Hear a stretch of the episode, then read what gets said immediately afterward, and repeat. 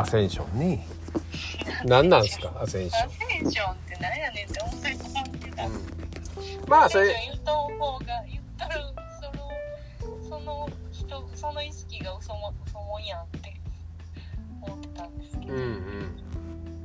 まあそれで人集めたり金集めたりしてきたわけやからね。いわゆるスピ系の、はい。うん、まあでも二極化って言われてきたけど二極化してますよねずっとね、そうですね。うん、まあでもわざわざ二極化を見る必要はないんやけど。うん。それはそっちの話ばっかり聞いとったらうねえ気分めいってどうなるんですかってなるでしょうけどね。う。だからそれはずっと被害者やっていうことやからね。でも被害者の側じゃなけりゃそれはコロナなってからええことしかないですよね。なんか。まあなんかそういうことなのかなと思いますけどね。うんね外側にこのなんて影響されない何にも影響されないところがほんまの自分だっていううん。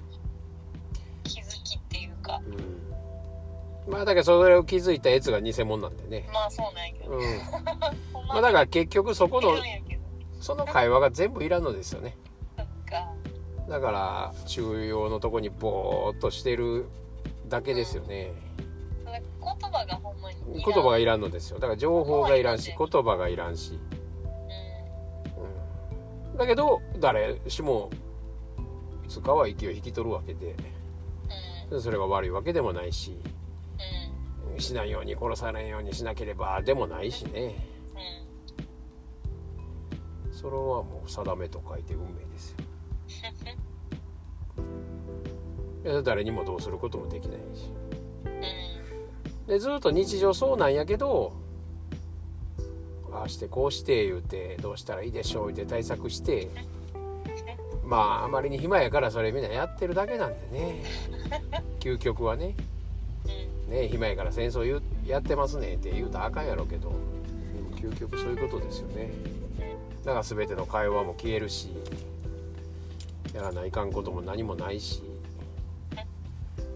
だけど言うべく人に言うことは言うてやるべきことはやってって勝手になるんでね。でそれがあんなことあそこで言うたからやって後からなってもいやそれは神の意図でしょうっていうことやもんね。それを言うてそうなったとしてもね避けられない何かですよね。叶えるものなんか何もないわけですからね我々。ただおもろいなうわなんか始まったでおもろいなっていう感じだけですよね。